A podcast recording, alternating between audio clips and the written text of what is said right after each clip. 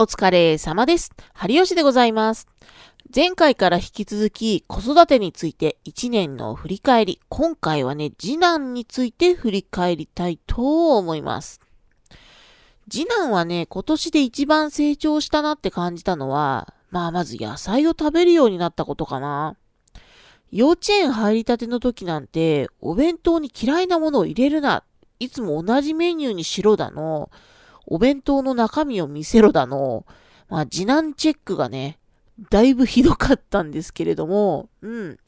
一応ね、幼稚園の給食は頑張って野菜は食べていたようなんだけれども、まあ、ここ最近でね、一番びっくりしたのは、冷凍食品のコーナーで、これ食べたいって言って、チンジャオロースをね、指差ししたことかな。だってさ、ピーマンだよ、ピーマン。だってチンジャオってさ、別にピーマンが隠れてる、隠れて見えないような食べ物ではないじゃん。めっちゃ出てるじゃん。それなのにさ、それを食べてみたいってさ、選ぶってどういうことっていう。だって、幼児の嫌いな野菜3本指に入るであろうピーマンよ。まあ、とりあえずね、その、食べたいって言うからさ、久しぶりにね、家でまあ作ったんだけど、まあ、冷凍食品の方は買わずにね、私が自作したんだけれども、それでもね、ちゃんと食べてくれたんで、ああ、なんだろうな、成長したんかなと。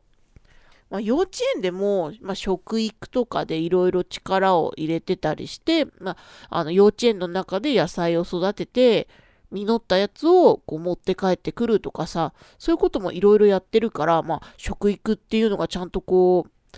いてるのかなっていう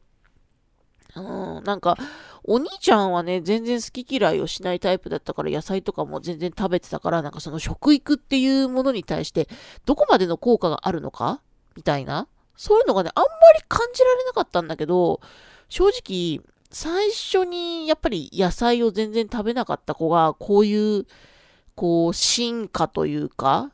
まあ変化がね、出てくると、やっぱり食育っていうのも、やっぱり一定数効果があるんだなと思って、なんか、あ、すごいな、教育って、なんて思った感じでした。うん。でね、まあ今年1年の中で、まあ次男自身もまあ大変なことがあったんですよ。詳細は省きますけれども、ちょっとね、心停止をする事案がありまして、入院したりいろいろ大変だったんですよ。まあ幸い助けてくださった方々のおかげで後遺症もなく、今もね、元気に日常生活をエンジョイしております。まあ今年の次男については、生きててくれてよかった。これに限ります。まだまだね、口答えも多いし、なんだろうな、なんか、イヤイヤ期ではないけれど、なんていうの、なんか幼児期の反抗期みたいな、まあ上の子と、ね、衝突もだいぶあるんですけれども、まあ、これからもうちょっと丸くなっていくのかな？来年にね、期待もしたいと思います。はい。というわけで、子育て1年振り返り次男編でした。